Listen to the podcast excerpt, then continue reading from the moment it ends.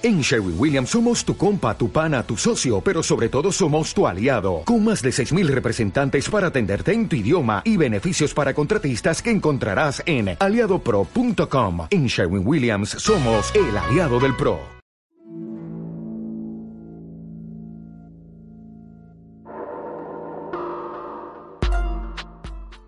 Hola a todos, bienvenidos a Conversaciones desde el Búnker, nuestro podcast sobre libros. Soy Videbon director creativo de la revista Dooms, y me encuentro con Constanza Zanetti, editora jefe también de Dooms. Hoy vamos a hablar eh, sobre CISEC y Bulchung Han, sobre específicamente o centralmente eh, Pandemic de CISEC y eh, La Sociedad del Cansancio de Bulchung Han. Y Constanza ahora pasará a ser un, una breve presentación de los dos textos y un poco eh, de los temas. Cuando quieras, Constanza. Sí. Eh, hola a todos. Eh, espero que estén muy bien. Em, entonces me voy a referir brevemente a ambos temas como, como una introducción. Primero, eso sí, aclarar que en el caso, bueno, ¿cómo partió todo esto? sí sé que siempre es como muy activo con la contingencia mundial. Realmente cada vez que sucede algo, él saca un video y, comenta, bueno, desde su punto de vista. Eh, a raíz de todo esto, él dijo, em, creo que esta pandemia nos podría llevar a un eh, comunismo reinventado. y ese comentario desató una serie de mm, críticas, comentarios, burlas de distintos tipos. Eh, dentro de los cuales había gente eh, común y corriente, gente ya más em, con cierto alcance más, de más importancia como él, dentro de los cuales se encuentra eh, Byul Chulhan. Entonces Byul Chulhan eh, le respondió que esto no nos iba a llevar a ningún tipo de comunismo, sino que al contrario, em, dada la soledad y el confinamiento de la gente eh, nos iba a llevar a un, a un capitalismo mucho más exacerbado. Entonces, dada esta crítica de Milturhan, Sisek no se quedó tranquilo y escribió un libro, derechamente, que se llama Pandemic. Em, entonces me voy a referir primero brevemente eh, a Pandemic y tal vez haga algunos pequeños alcances para, digamos, iluminar em, eh, a qué se refiere sí sé con ciertas cosas, pero bueno, en fin. Digamos que eh, Pandemic más que nada es un libro eh, donde habla bastante de la contingencia y de cómo distintos estados nacionales han abordado el tema de la pandemia. Em, ahora él piensa, bueno, parte con esta idea de em, estamos en el mismo barco. Entonces, como estamos en el mismo barco, eh, si alguien se contagia, aunque sea de otro país, de otra etnia, raza que la mía, me va a contagiar igual. Entonces él dice, dado la pandemia, no es posible hacer este tipo de, de diferenciaciones porque como estamos en el mismo barco, eh, no, nos va a llevar igual a la muerte de la enfermedad. Entonces, por ejemplo, eh, cita algunos casos como dice el primer ministro israelí, bueno, esto lo habla, lo habla en el primer capítulo, por si acaso, que dice que ofreció ayuda tanto a los palestinos eh, como a los judíos, porque en el fondo no es posible separarlos dentro del espacio y que si un grupo se había afectado, el otro también. Así de simple.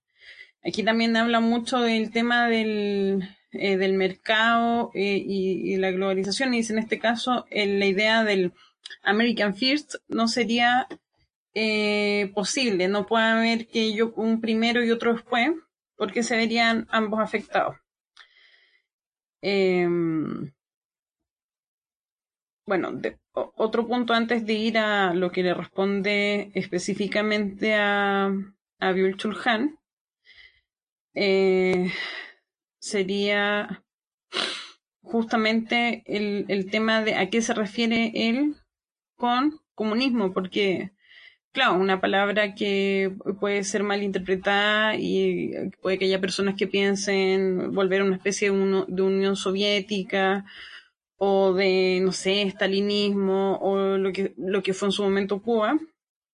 Y él explica que en realidad tiene que ver eh, con el resguardo, eh, el control del Estado sobre las cosas que hacen eh, justamente los privados. Entonces, en ese sentido, él dice em, que, por ejemplo, si a alguien se le ocurre eh, subir el precio de algún medicamento o de la comida o, mm, digamos, eh, aprovecharse incluso derechamente las circunstancias, que no es algo tan, tan complejo, o, tan difícil de, que suceda, él diría, bueno, bajo este nuevo tipo de organización, donde él también propone que sería bueno que la OMS, por ejemplo, eh, tuviera un rol más eh, central a nivel internacional.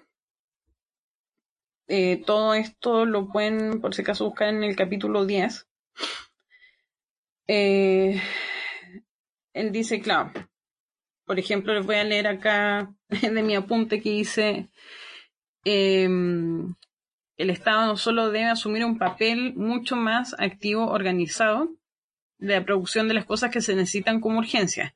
Claro, en este caso también iría contra la idea de seguir importando y exportando, justamente también por el tema de los virus, entonces que haya una producción nacional controlada por el Estado. Eso es bastante comunista dentro de cómo se organizan eh, ese tipo de organización. Entonces dice, eh, bueno, urgencia, cosas como máscaras, kits de prueba, respiradores, garantizando un mínimo de supervivencia, eh, bueno, a todas las personas. También el tema de la gente que queda desempleada, que el Estado se debería hacer cargo de eso. Em, la gente, bueno, la gente que puede estar residiendo en un país ilegalmente, porque en el fondo también eh, con esta idea de que estamos todos en el mismo barco podría eventualmente contagiar. Entonces, él básicamente se refiere a eso, a la organización de las instituciones que limiten eh, también cierto tipo de malas prácticas médicas, poco éticas. Eh, y él dice que si no seguimos ese camino, llegaríamos a una barbarie. Bueno, eso a grandes rasgos mucho más em, toca bastantes temas bien específicos, pero a grandes rasgos sería eso.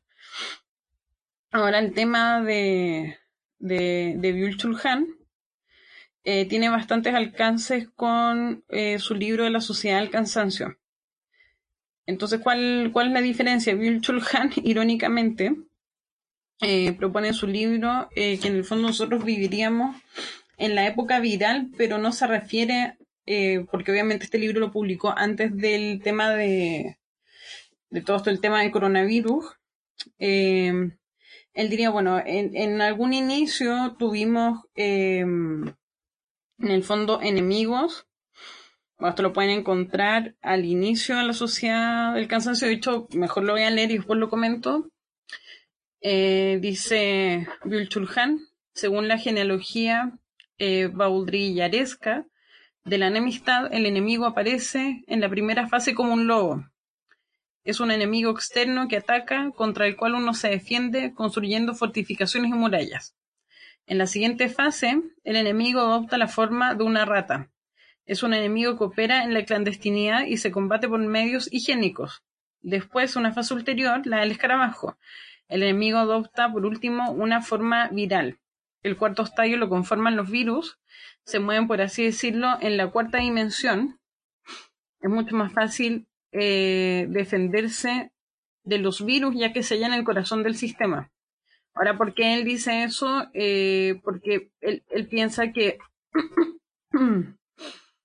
eh, en lo viral, no desde el punto de vista de un virus realmente,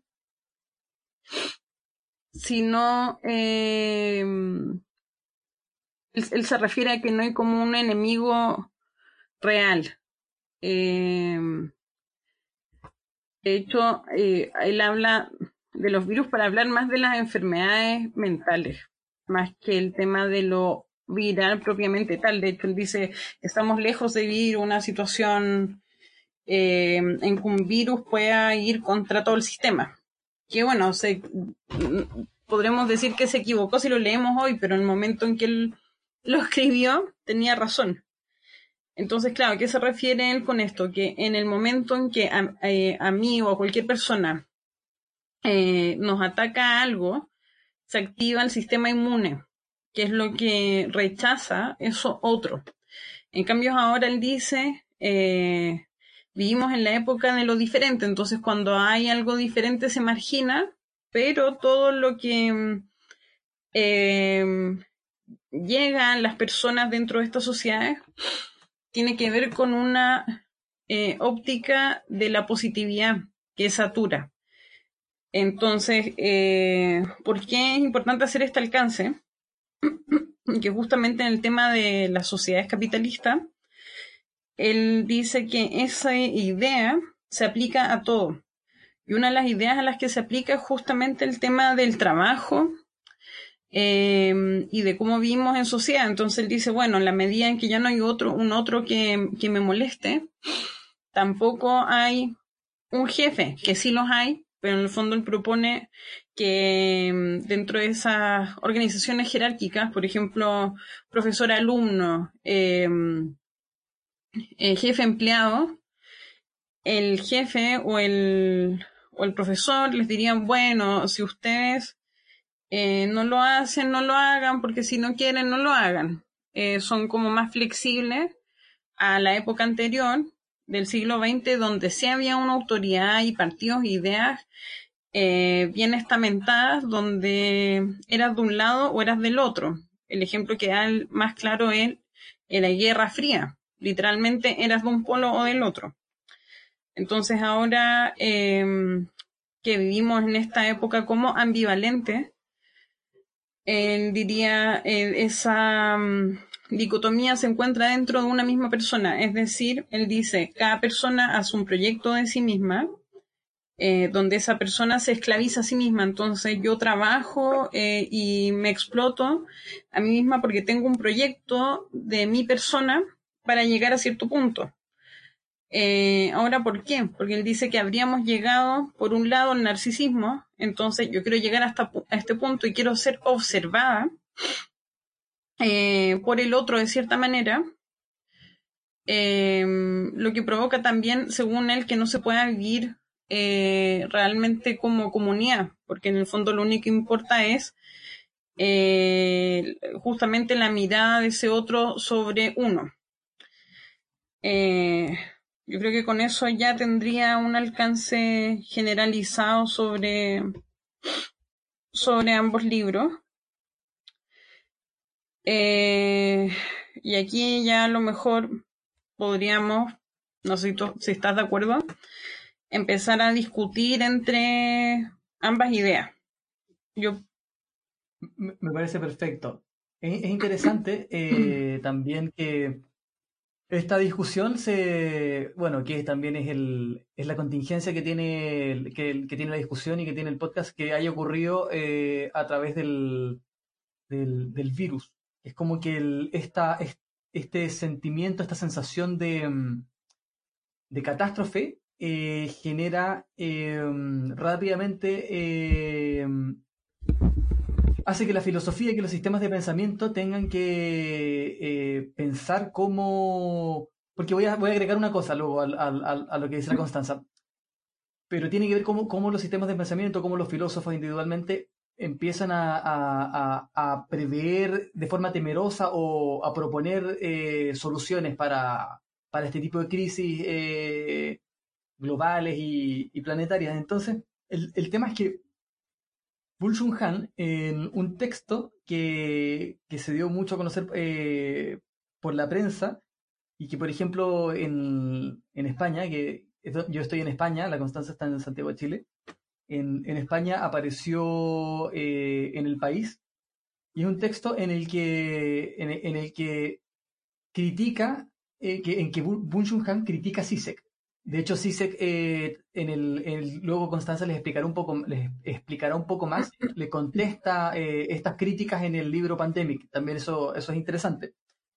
Y en, en este, en, este breve ensayo que, que, publicó Sisek, él habla eh, sobre mm, la diferencia de, de Occidente y Oriente en respuesta al, al, al, virus, en respuesta a las medidas y cómo ha variado. O sea, esta, esto lo escribió cuando recién pasó. Ahora sabemos que, por ejemplo, China eh, nos dio las informaciones con la transparencia que, que, ahora sabemos realmente lo que ocurrió, que murió mucha más gente de lo que ellos estaban diciendo, entonces parecía como que lo tuvieran más controlado de lo que realmente lo tenían. Pero mm, en Corea, por ejemplo, funcionó, fue el primer lugar que se, posicionó como modelo de cómo eh, llevar bien la crisis, de cómo responder ante esta crisis. Y el tema es que Pul Han dice que en, eh, que en estas sociedades el confucianismo,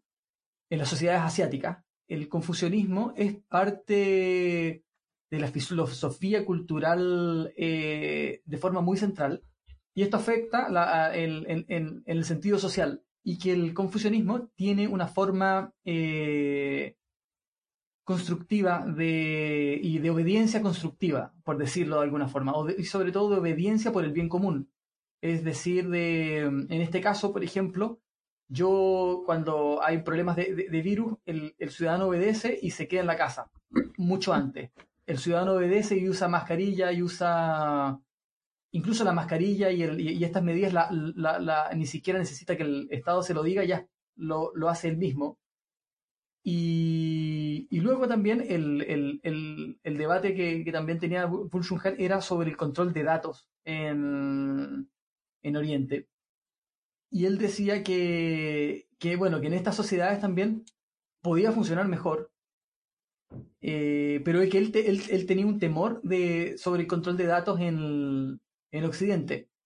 De alguna forma, el, eh, Han veía que, que, en Oriente era parte de la, de la cultura filosófica y cívica, que era más fácil aplicarlo. En cambio, en, en, Occidente hay una cultura más de las libertades individuales y que este tipo de, políticas de control de datos y de información para limitar a los, a los ciudadanos eh, podía ser peligrosa y podía, de hecho, terminar en la imposición de un neoliberalismo aún más fuerte. Y ahí es, cuando le responde a, a, diciendo que nos iban a terminar controlando aún más con, el, con, esto, con estos sistemas de control de datos, de información. De hecho, le dice, voy a, voy a citar lo que le dice concretamente Bulshun a Sisek. Dice, Sisek afirma que el virus ha, estado, ha asestado al capitalismo un golpe mortal y evoca un oscuro comunismo. Cree, cree incluso que el virus podría hacer caer el régimen chino. Sisek se equivoca. Nada de eso sucederá. China podrá vender ahora su estado policial digital como un modelo de éxito contra la pandemia China exhibirá la superioridad de su sistema aún con más orgullo, y tras la pandemia, el capitalismo continuará aún con más pujanza. Bueno, y luego de esto, eh, eh, mucha gente criticó a CISEC como, como, como decía Constanza, pero CISEC prácticamente reparó el, solamente en Bun Han, también en el Amber un poco, pero, pero sobre todo en Bun Han. Entonces, no sé si nos podrías contar un poco sobre esa discusión de ideas. Ahora él igual responde, digamos que yo diría que ellos tienen algunos puntos de encuentro que él aclara en Pandemic y otros puntos donde se va realmente contra él. Entonces dice, em, primero, claro, tomó esta idea de, del hombre que se autoexplota. Entonces sí se le dice, bueno, a lo mejor alguien que trabaja en Apple o Microsoft o alguien que trabaja en publicidad eh, respondería a esta imagen que él tiene de alguien que se autoexplota, porque en el fondo mientras más trabaja, más gana y gana bien y mm, es narcisista y quiere que lo vean, etcétera. Que claro, todo eso tendría que ver con también el consumismo y todo eso. exacerbado, sin límite, lleno de positividad. Pero él dice, bueno, ¿qué pasa con alguien que trabaja? Él también dice como alguien que se tiene que involucrar emocionalmente, eh, por ejemplo, dice una profesora o alguien que trabaja en un medio más marginado o alguien que hace, no sé, trabaja de garzón, de mesero o alguien que trabaja derechamente en el tercer mundo. Entonces dice, en ese caso, él no cree que se cumpla esta lógica de mm, que las jerarquías no existen y tu jefe te dice, bueno, tú trabajas porque quieres, porque en el fondo tú también obtienes un provecho de eso. Pero él dice, claro, hay gente, incluso tomando a Apple o Microsoft, dice, bueno, la gente que trabaja en Tailandia haciendo estas cosas o en China, eh, dice, yo creo que sí están esclavizados y tienen un salario miserable. Entonces, em, también él, propone por qué esa gente, eh, o gente que está también en países de vías de desarrollo y que perciben realmente, em, digamos, la injusticia y que podrían eventualmente rebelarse, por ejemplo, dice, ¿por qué creen que ellos querrían seguir con esto? En el fondo ahí también él pone... Eh, ataca directamente ese libro Byul Chulhan. Y otro tema eh, que también toma, que en el fondo él dice, eh, Chulhan dice que la gente en Occidente em, no tiene como ningún tipo de pudor, en el fondo. Eh, y que en cambio los orientales sí lo tendrían, pero sí se piensa que es al revés, que en el fondo en, Occidente hay algo políticamente correcto muy fuerte. Eh, de hecho, él dice como haz una broma de mal gusto y vas a ver cómo te miran feo. Eso es algo que siempre dice. Y esto sería importante por dos cosas. Uno, él hace el alcance de, por ejemplo, ciertos autores que han publicado ciertas cosas y que han sido censurados o le han quitado incluso reconocimientos. Em, por ejemplo, dice Camila Shamsi, que escribió su novela Home and Fire, una versión moderna de Antígona, lo pueden ver en el capítulo 2. Eh, no se lo cito textualmente porque eh, están en inglés y yo hice mi apunte, etcétera, pero ahí lo pueden encontrar. Y que le quitaron el Nelly Sachs por apoyar una organización política eh, que apoya a los palestinos, por ejemplo él dice, claro, eso no sería muy em, de que cada uno dice lo que quiere y no hay consecuencia. Entonces, en ese sentido, tendría un punto.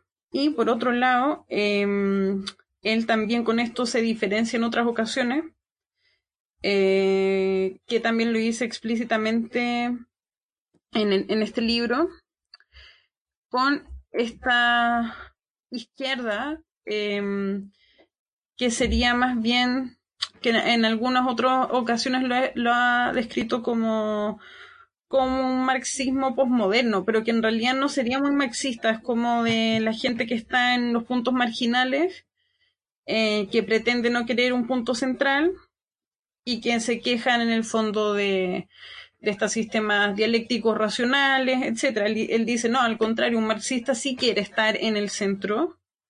No piensa desde el fragmento, desde la emocionalidad, desde, mm, desde ese tipo de discurso, sino que al, revés es racional. Es racional porque dice el Estado debería eh, limitar los precios de eh, los insumos básicos, etcétera. Entonces aquí también le responde, como indirectamente, a Bill con el tema de Em, el control de datos. Él dice que no deberíamos ver ese control desde los paradigmas de Foucault, o sea, decir, me están vigilando, me están castigando, me están controlando, eh, sino que el mismo Estado debería encontrar una manera eh, de implementar eso, porque sería mucho más peligroso eh, hacer lo que hizo China e Italia de esconder los números reales y los, y los datos verdaderos. Mm. Entonces, en ese sentido, él, le está respondiendo a y decir, bueno, es más complejo de lo que parece, no es que eh, no, es, no es tan así de que la gente no tiene ningún tipo de pudor, de límites. Es, mucho más complicado y variado. Y, la conclusión que él tiene respecto a esto, eh, también, que también es bastante eh, podríamos decir, desde apocalíptica, que de hecho él tiene en, otros libros, por ejemplo, en La Crimare Rerum, creo, bueno, y en otros videos que circulan por YouTube, que luego los dejaremos por ahí para que los vean, eh, que en el mundo eh, han preferido imaginar eh, el fin del mundo en vez de encontrar una manera alternativa a organizarnos. entonces él propone, si es que no nos organizamos y no ponemos límites éticos, por ejemplo, en el ámbito médico, o de distribuir, digamos, eh, los insumos básicos desde el Estado, porque en el fondo le está diciendo em, que también fue algo que discutió en su momento con, con Peterson, eh, no podemos confiar en la buena fe de la gente. Él dice que en, en ese debate particularmente, eh, yo no subestimo el mal. Entonces, como no subestima el mal, que se refiere a esto en Pandemic en innumerables capítulos, dice, hay dos opciones, o un comunismo reinventado, donde el cual, insisto, se refiere a este tipo de organización estatal y entre los estados, también internacionalmente hablando, si no vamos a llegar a una barbarie. ¿Por qué? Porque en el fondo es como el que eh, vende eh, un producto de primera necesidad, le va a subir el precio, el que no lo puede comprar eh, va a pasar hambre o se va a morir, y en el fondo es como el más fuerte sobrevive. Y él llamaría eso un retroceso. Él piensa que tenemos que tomar, eh, ir hacia adelante. Las tecnologías que tenemos, eh, los avances que hemos tenido, llevarlos hacia adelante en una nueva cooperación internacional. Esa es la respuesta que le da Sisek a Byul Chulhan. Totalmente. Una, una, aclaración que quería hacer sobre Bulshun Han, que hemos visto también en, en algunas rincones de internet, por decirlo de alguna manera, gente que ha malinterpretado a Bulshun Han y que lo, lo ha clasificado como, o lo ha llevado hacia, hacia la zona del neoliberalismo, como que fuera un pensador del neoliberalismo. Y la verdad es que si, si Han tiene algún tipo de filiaciones más bien con pensadores de izquierda, de escuelas marxistas, eh, Adorno, por ejemplo, también, bueno, el mismo Guardillar, también, y, mm, y que eso, una, una, aclaración que no tiene, que, que no tiene mucho que ver con eso. Otra cosa que decía eh, Han en relación a, Sisek era que, o sea, una pequeña cosa, y con, con esto creo que podemos cerrar un poco esta polémica y, y, empezar a hacer un debate más general, es que Bun Han, que siempre se ha mostrado, siempre ha, siempre ha tenido en, sus libros como una filosofía un poco pesimista, como tranquila pero pesimista, sobre el, futuro eh, de la humanidad.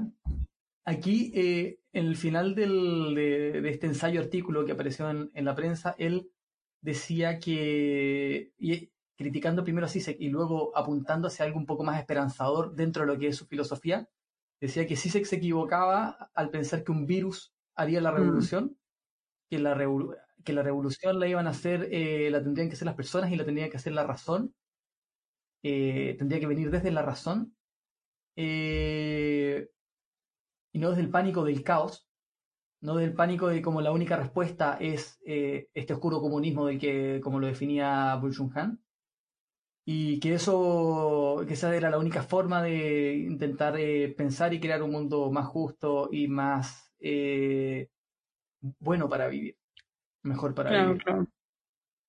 Em, no sé, eh, Constanza, si, si tienes algún algo más que, que, te gustaría agregar o, o, te parece que entremos un poco más a, una, a, a conversar sobre estos temas, pero también deslizarlos hacia otros más eh, sí, yo creo que ya podríamos empezar una discusión más centrada, digamos, nuestros puntos de vista, que aquí aclaramos a las personas que nos escuchan que no podemos volver, digamos, a estos autores, pero tomar otros o poner otros puntos sobre la mesa. Eh, hay un tema que, que también le he estado dando vueltas que me, me parece interesante, de estas diferencias culturales. Eh, porque, por ejemplo, eh, claro, que es oriental, pero en el fondo él se va a estudiar a Alemania. Ah, perdón, sí, no, no, no, ahí me, me, tuvo un lapsus. Eh, Han, claro, coreano, se va a estudiar a, Alemania y claro, tiene esta tradición occidental desde su formación académica, llamémoslo así.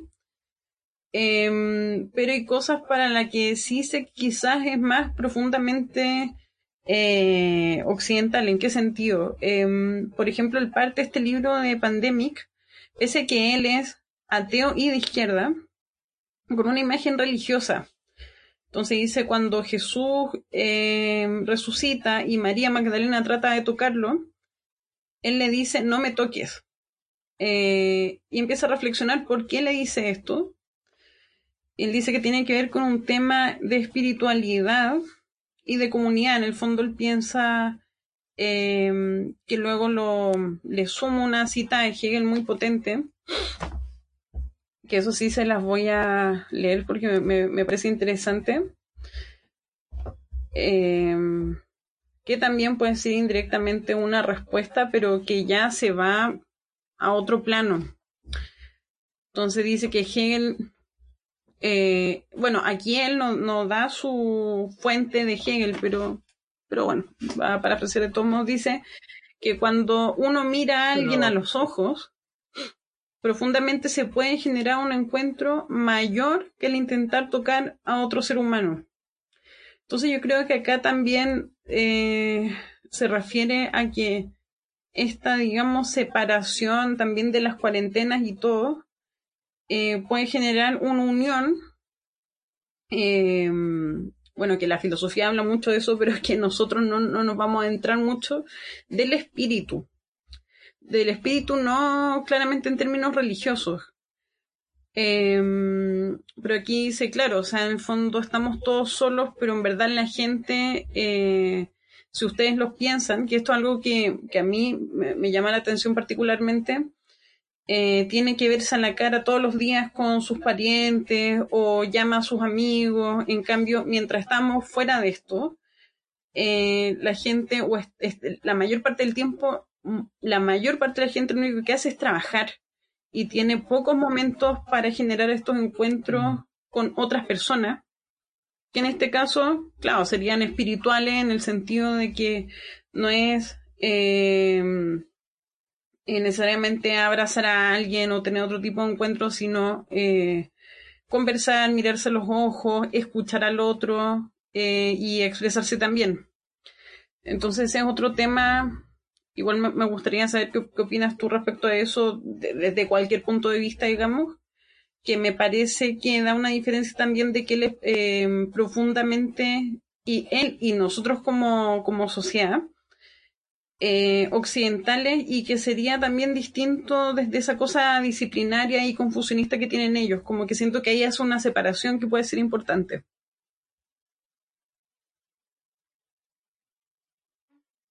Sí. Em, Igual si te quieres referir a otra cosa, pero eso al menos a mí me, llamó la atención. No, me, parece, me parece interesante lo que dices. Eh,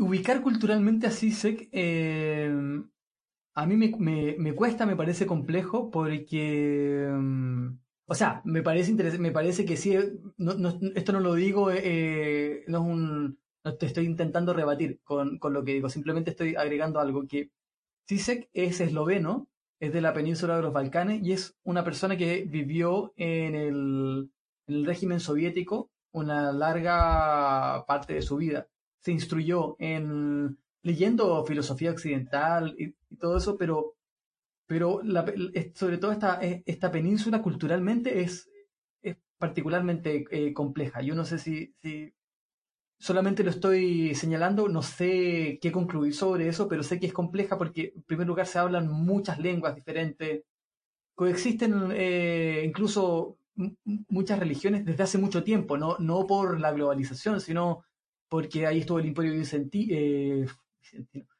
bizantino, estuvo eh, parte del, estuvo bueno estuvo Bizancio estuvo el, el, Imperio eh, romano oriental estuvo luego el, imperio austrohúngaro, después vino la, la, la, época, la época soviética, entonces es, es un lugar que, que me da la sensación que es occidental, pero no es lo mm. mismo que decir Alemania. Esa es la es occidental como, como, como Alemania, por ejemplo.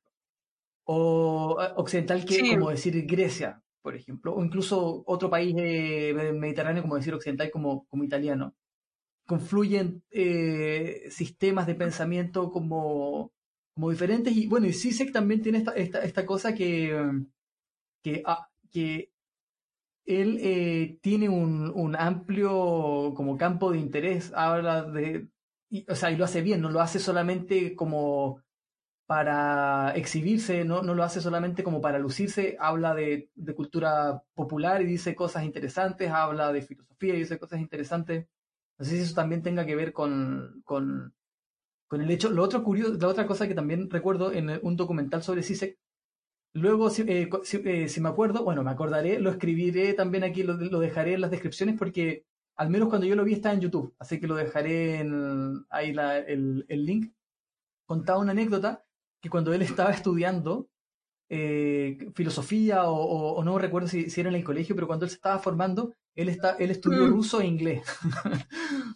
Siendo muy previsor para ver quién, quién ganaba la, la, la Guerra Fría. Y, y eso, claro, eso a mí, me, a mí me, también me, me, lo ilustra muy bien en, en un tipo con, con un radio de influencia cultural bastante amplio. Claro, claro. Eso, eso es lo que... Que claro, hay varias cosas interesantes a considerar porque mm, en el fondo siempre tiene que ver como con, bueno, uno la individualidad, por otro lado los colectivos pequeños y los colectivos grandes. Yo creo que él también da su formación psicológica, eh, también hace mucho hincapié en estas estructuras eh, como inmanentes en, la, en, las culturas. Es decir, em, así como él habla del confucianismo en Asia, él piensa que, que hay ciertas cosas de la religión católica eh, que están presentes en todas estas culturas.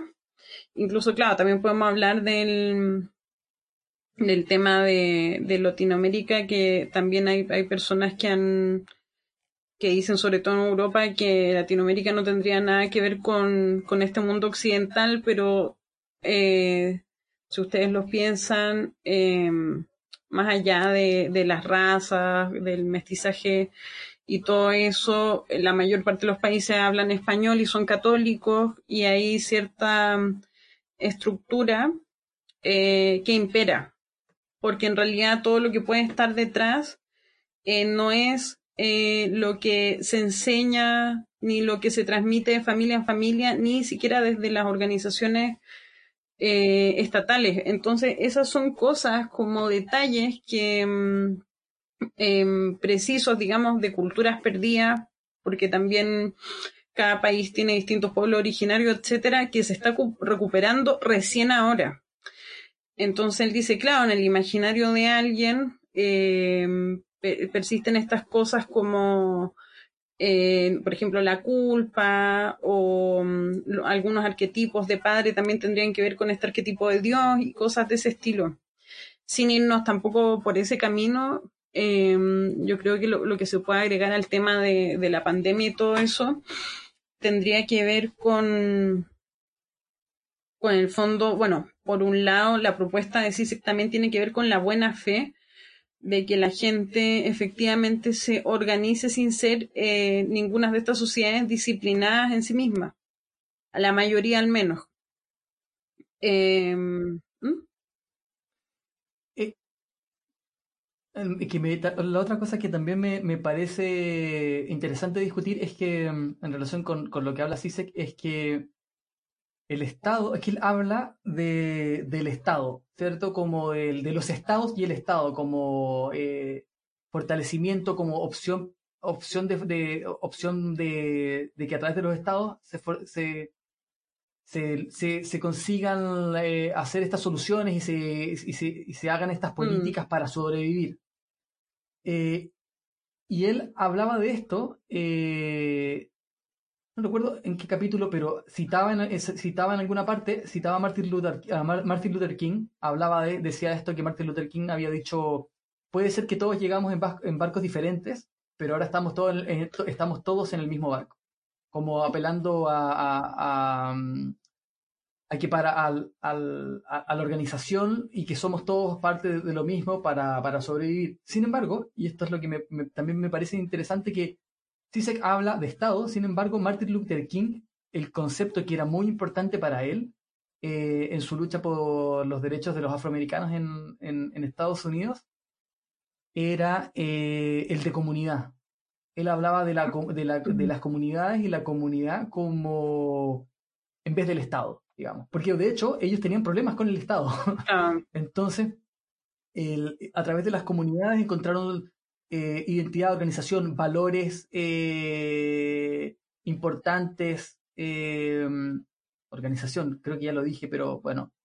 Y que a mí me parece interesante que, que, por ejemplo, CISEC no habla de, habla de estados, pero no habla de comunidad. Por eso, por eso también tiene esta idea del, de, de, comunismo en relación con los estados, pero las comunidades no, al menos en lo que ha escrito hasta el momento, parecieran no tener una, una importancia en, o, no, no, no, ser tan, no, no parecen no ser tan relevantes desde su visión para, para, las, para, para las soluciones de, para superar esta pandemia y la crisis, eh, futura crisis económica y todo todos los problemas que se vienen. Es interesante eso porque en el fondo ahí también está un poco la, la propuesta arriesgada de CISE que va más allá, según mi punto de vista personal, de hablar del comunismo Em, sino que también eh, para él o, otros pensadores, eh, como lo fue por ejemplo en su momento Terry Eagleton con las em, ilusiones del posmodernismo, se llama,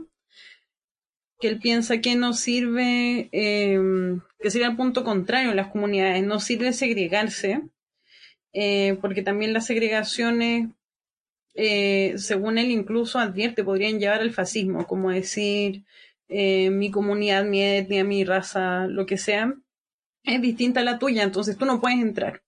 Que también es lo que pasa, sobre todo en Europa, con, con los emigrantes.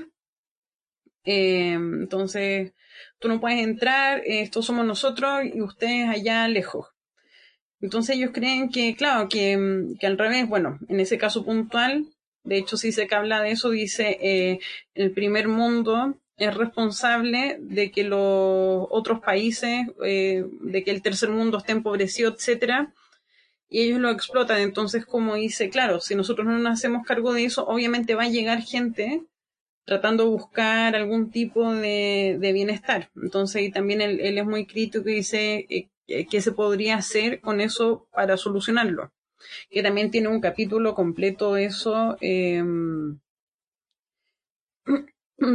donde habla de, de Putin y Erdogan, eh, donde hace estas críticas que sea en el capítulo 3, si es que, si es que lo quieren revisar, habla bastante de eso. Pero independiente de eso, a mí me da la impresión, sin que lo digan directamente, eh, bueno, y, por ejemplo, Terry Eagleton en, ese libro del que, del que les acabo de hablar dice que él siente que la izquierda fracasó y dado que fracasó, aparecieron estos grupos posmodernos que no tienen ni siquiera una idea clara de lo que están hablando, ni un centro, porque es como, bueno, hablamos del margen y desde las emociones, esas cosas. Em, y que ahí le faltaría, dice el proyecto moderno, alzarse de una manera diferente. Entonces, eh, a mí me da la impresión de que estos autores eh, van contra la idea también de, comunidad porque aspiran a algo como mayor, como algo más que, tú me lo habías dicho en algún otro momento, como a la utopía. En ese sentido, claro, son profundamente... Pero yo tengo un alcance, porque no, creo ¿Mm? Que... Que, no creo que comunidad sea que, el, que comunidad sea necesariamente estos fragmentos no, creo que es discutible ese, e, e, ese término que se ha usado a veces, pero Ah, vale, vale, pero eso, eso, eso es lo que, eso lo que decía. El, no, sí, no, no, no, no, no, quiero que, que, piensen que comunidad son grupos postmodernos de, em, marginados, y esto no lo digo en términos peyorativos también para, que lo entiendan. porque en el fondo ellos se ponen también en esos márgenes. Em, claro, no, no, claro, sí, no me refiero a eso, sino que en el fondo ellos apelan eh, desde, mi, desde mi punto de vista al gran proyecto como no diría ilustrado, pero desde la razón, como los estados tienen que organizarse entre ellos, o sea, una cosa macro como una cosa grande. Y después dice, eh, entre paréntesis, como bueno, y las pequeñas comunidades también pónganse de acuerdo, pero, pero claro, en ese sentido es muy marxista eh, y, claro, no, no, no, no ve la cosa puntual, digamos. O sea, de hecho ni siquiera habla de la cosa puntual del lugar de, desde donde él eh, proviene. En ese sentido, claro, y se puede ver claramente sus tendencias políticas em, y, sus ideas. Bueno, también es bastante arriesgado en proponer estas cosas. Em, pero sí, no, efectivamente, eh, pese que también él en sus libros y siempre está comentando lo que cosas que han pasado en distintas partes del mundo. Eh, siempre está esta idea más, más macro. Bueno, y en Bill también, que es un tema que, nosotros habíamos hablado, que es como un problema de la filosofía que se dedica mucho más a, hacer sistemas que, que hablar de temas puntuales. Sí, sí, hay algo que me parece interesante en relación con, con las comunidades, sacándola de, digamos, de, de, esta como mirada de, comunidades como específicamente centradas en, en, en, en, la raza o en los eh, en, la, en, gente que ha sido los subalternos, digamos. Yo me refiero a comunidades también como formas de organización eh, a mí me parece que hay una cosa interesante en el, en el, concepto de la comunidad, porque el en el concepto de comunidad también está implícito de alguna forma, eh, y, es y, parte del trabajo de la comunidad tiene que ver con la convivencia, con la convivencia en términos eh, prácticos y concretos, que, no, que, a veces, que en ese sentido a veces se diferencian del, del, del, de los estados. O sea, que el, que la construcción eh, política del Estado hay ahí sobre todo está, está regido por normas, digamos, pero que no, no siempre tienen en, consideración estos pequeños estos detalles que pueden ser eh, interesantes y que también me hacen pensar en, en otro tema que, que te, lo quiero exponer para ver qué, me, qué, qué, qué piensas tú, porque me interesa saber qué piensas que tiene que ver con que leyendo filosofía, hace, hacía bastante tiempo que no, que no leía filosofía, eh, me, da, eh, me, ha dado esta sensación de, de, que la filosofía aborda eh, muchas veces unos campos más generales del, de, bueno, del pensamiento y, y, de la cultura, y que a veces es incluso más útil desde esa generalidad, y que tanto Bun Chun Han como, como Sisek en estos eh, textos, han, sobre todo en eh, Chun Han, digo, en el texto que escribió en el, en el diario, que apareció en, los diarios, y, Sisek con Pandemic, hablan de temas contingentes, pero eh, a mí la sensación que me da es que a veces, eh, como hablan desde la filosofía, se quedan en problemas que son más generales y está bien filosóficamente que sean más generales. Por ejemplo, incluso dando el mismo ejemplo de, de Bun Han, cuando Bun Han habla de Confucio, habla de una filosofía que afecta a una cultura y que luego desde esa cultura afecta a, la sociedad. Y a mí me parece que es muy importante ese lugar de, la filosofía.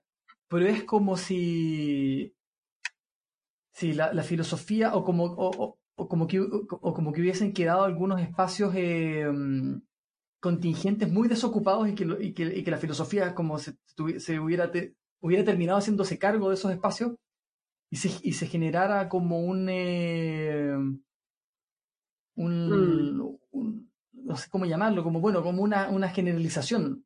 Eh, a veces en algunos, en, en algunos comentarios. Eh, por ejemplo, incluso, bueno, aquí sí se hacía el comentario puntual de, de Bun Han cuando Bun Han hablaba de, mm, del, de, de, la autoexplotación, eh, el, eh, decía que eso podía ser, pero sobre todo en un contexto más eh, del primer mundo. Pero si entras en el tercer mundo, en los detalles del tercer mundo, te das cuenta que hay gente mm. que realmente está esclavizada, entonces que sí está siendo explotada por otra persona, que no se autoexplota. Cuando empiezas a ver los detalles, pasan, pasan, pasan estas cosas. Y en relación, esto también tiene relación con lo que estabas hablando de, de Eagleton y de, y un poco de, de, estos pensamientos postmodernos que, que, aparecieron sobre todo con, con, con, la caída de, o se fortalecieron sobre todo con la caída del, del, del muro de Berlín y los 90, 2000, etc. Eh, que han tomado ciertos, que a mí me da la sensación que, que eh, han tomado ciertos como espacios de los estudios culturales eh, y los han llevado a, solo sus problemas o, solo a sus discursos. ¿A qué me refiero? Que cuando los estudios culturales aparecieron en los 50, muchas veces eh, los, estudios culturales empezaron a hacer este, este, esta hibridación de, ramas de especialidades del, del pensamiento. Entonces, eh, para hacer un estudio tomaban cosas de, para hablar de literatura igual tomaban cosas de sociología o de psicología y así construían su, su discurso porque habían, habían por ejemplo, el, el, en el caso, por ejemplo, en Brasil el, estaba Antonio Cándido, que él se dio cuenta que para poder hacer una historia de la literatura brasilera no le servían los modelos de historia que había en la literatura europea o francesa. Entonces, él tomó herramientas de la sociología que tenían que ver con, eh, analizar eh, grupos por, a través de sistemas y creó una forma diferente de aproximarse a la literatura en Brasil. Y eso fue muy importante, estaba respondiendo a algo mm. muy concreto que luego podía ser interesante en el pensamiento más abstracto. Y mm, una, o sea, y una analogía de lo que estoy diciendo es como, por ejemplo, en, en, las ramas más literarias este, existe también la, filología. Y la, la, filología se encarga de cosas muy particulares y concretas del, de las lenguas, de su, de, su historia, de, su, de sus características históricas, de sus características eh, fonéticas, de sus características, mm. eh, bueno, de características muy específicas y que toda esa, esa, esa, esa, esa investigación específica luego es útil para alguien que habla de literatura, que habla de cosas más abstractas.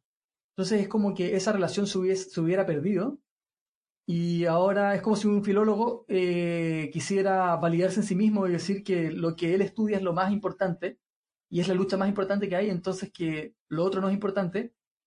Y, se, y así cada especialidad y hubiesen como unos monólogos en, en, este mundo que hablábamos postmoderno, monólogos que no dialogan y que no son útiles para, al final, para ponerse de acuerdo, para llegar al, al, al, diálogo, que, son, que, es, lo, es lo que estos también, estos filósofos de alguna forma, al final están mm. proponiendo la razón y el diálogo para superar esta es, es, bien complejo el tema en realidad, o sea, mm, yo creo que que en realidad eh, como que las generalidades a veces son útiles para ciertas cosas.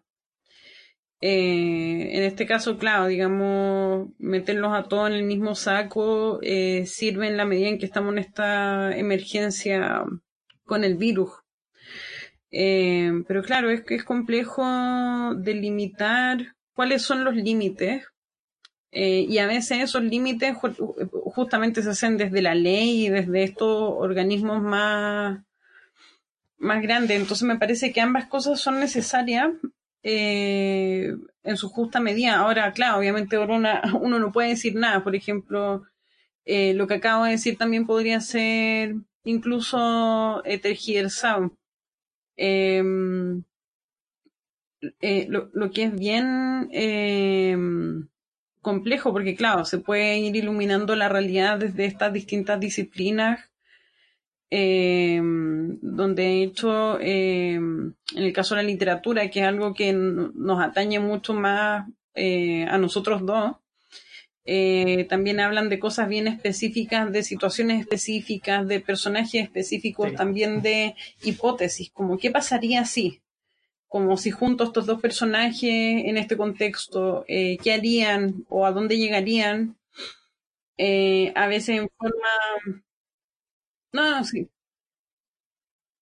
Claro, un ejemplo, para, para, complementar lo que dices, que un ejemplo de eso es que eh, la moral en la filosofía es una moral en términos muy generales. En cambio, la, moral en un libro, por ejemplo, una novela picaresca en donde el mundo es hostil, la moral está, es muy concreta en ese universo literario. Y no es igual a la mm. moral de una novela romántica, por ejemplo. La moral de la novela romántica también es súper concreta.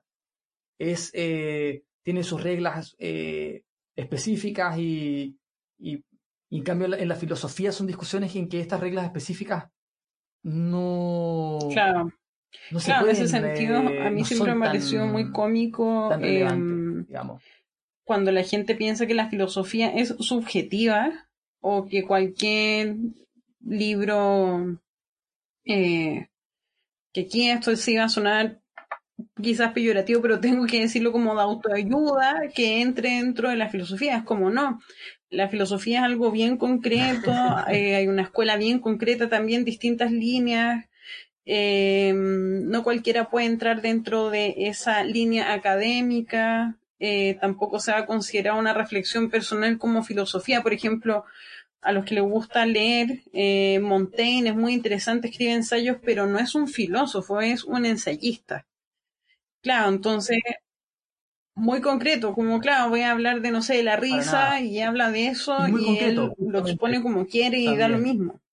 Pero claro, justamente en la filosofía estamos hablando de, mm, si nos vamos para atrás, que son autores que en el fondo, eh, en este caso de esta discusión, Bill Churjani sí se citan constantemente, eh, como Marx, como Hegel, eh, incluso más atrás, no sé, Hobbes, John Locke, Descartes, Aristóteles, a, eso como bien cimentado. Y claro, claro que es muy eh, general, es duro, eh, abstracto. Em, claro, sobre todo abstracto, em, incluso... Abstracto. Claro, o sea, y de hecho... Claro, claro abstracto no es como, no nos vamos a la lógica del capitalismo. Totalmente. que sería como lo, el oso y el, abstracto es como lo Claro, que va generando estos pensamientos y. Es importante por, bueno, Y, que además, justamente, eh, incluso algún autor que desentrañe, por ejemplo, ahora la dialéctica y la lógica, eh, ocupa la lógica y la razón, porque no está guiado por sus emociones, por ejemplo, eh, Adorno no está guiado por sus emociones. Eh, a lo mejor piden usar otro tipo de lenguaje, que sería, claro, el lenguaje del, de la poesía, de los símbolos, que admiten estas ambivalencias, pero son eh, pensadores potentes, van, van desde la razón siempre, eh, y, en ese sentido, claro que tiene siempre eh, sus límites en estas generalidades. Es muy complejo el tema porque porque claro, justamente otros eh, eh, autores muy duros, incluso, claro, Heidegger o otros han dicho, claro, el lenguaje que necesitamos se encuentra justamente en, en la poesía, porque bueno, lleva el, lenguaje al límite y considera mm, todas estas eh, situaciones contradictorias, paradójicas también. Eh, pero claro, es, muy complicado. O sea, por un lado habría que pensar de la propuesta de CISE, por ejemplo, también tiene mucho que ver con actuar de buena fe. En el fondo, como sí, eh, habrán unos pocos que hacen las cosas mal, pero yo lo voy a hacer bien y espero que el Estado lo haga bien y si no, eh, me voy a expresar como ciudadana. Es todo de muy, muy buena fe. O sea, en el fondo uno puede actuar así, pero bueno, eh, es contradictorio. Sisek también lo dice, de hecho, en este debate del siglo, cuando Peterson, que es más eh, moralista y toma esta cosa más anglicana, dice, como yo creo que podemos cambiar el mundo si cada uno de nosotros eh, recicla y hace sus cosas. Y él le dice, bueno, ok, pero si el Estado no hace algo con eso que tú haces, que en el fondo él se refiere a esta cosa como que si es media autoayuda de ordena tu casa, eh, ¿cómo vas a ordenar tu casa si tu país está desordenado? Y él habla de esto, por ejemplo, en Corea del Norte. ¿Qué opción hay de actuar eh, de buena fe bajo ese tipo de gobierno? Eh, entonces, en realidad es muy complejo. Es, muy complejo. Yo creo que también lo hice desde el punto de mm. vista como, dada la situación, si no hacemos esto, vamos a llegar acá a la barbarie. Y ahí se pone todo muy oscuro porque es lo mismo en el fondo que está diciendo Byul Chulhan. Ahí está el punto de encuentro. Como que él cree que sí vamos a llegar a, a, podemos llegar a algo peor. Porque justamente eh, no hay que subestimar eh, las pasiones humanas, eh, el egoísmo, todo eso son cosas a considerar, que ahí sí me parece interesante la filosofía que lo plantea así, que no lo plantee como algo subjetivo, como yo hago esto, pero no es algo negativo. No sé si me explico. Que eso a mí me hace mucho ruido, como justificar todo lo que uno hace porque se pone uno desde la posición de, eh, de víctima o, por último no se acepta eh, que a lo mejor hice algo egoísta, ni siquiera la gente tiene la capacidad de reconocer eh, que sí, lo hice, hice algo egoísta, punto.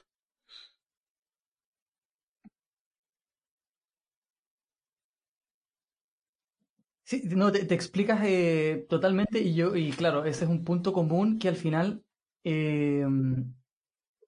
al final el, al final estamos, sí, realmente estamos en, que es un poco también una, de las cosas que ha despertado la pandemia, que algo que pasa en, el lugar más lejos del mundo, en China, por ejemplo, o en Chile, o en Australia, nos afecta a todos y que por lo mismo tenemos que hacernos cargo, y creo que también esto, con esto podemos cerrar, yo creo que los, los, los dos autores de forma, de forma diferente se dan cuenta que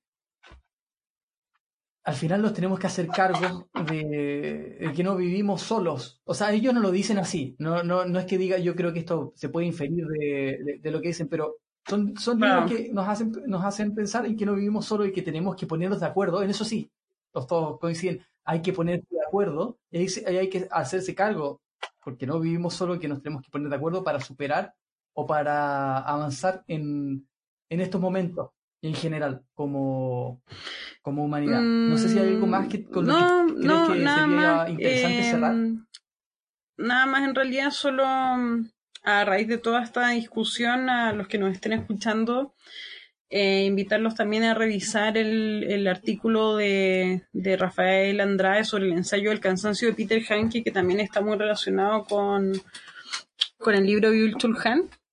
Eh, también recordarles a todos que el... Claro, nuestra página... Eso es nuestra página, la página de...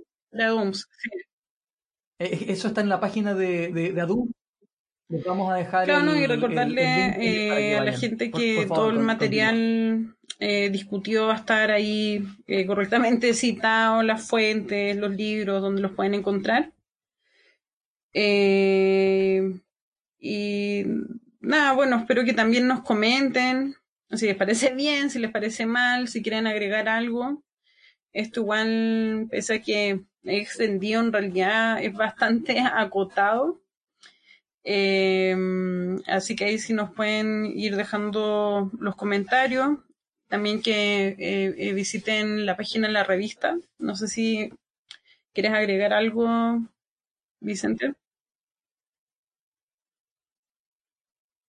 Pondremos en la descripción. Pondremos en la descripción del video algunos de estos, algunas de estas cosas que hemos comentado, la página, eh, el, el, video de YouTube que buscaré del documental sobre CISEC por si a alguien le interesa.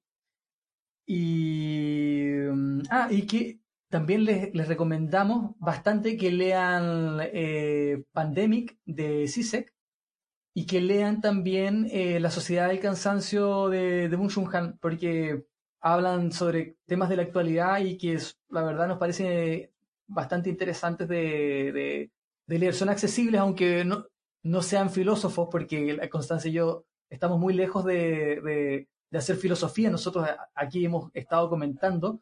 Mm, eh, estos, libros son accesibles y, permiten. Hay una pequeña cosa que quería agregar para los que están aburridos y les gusta leer.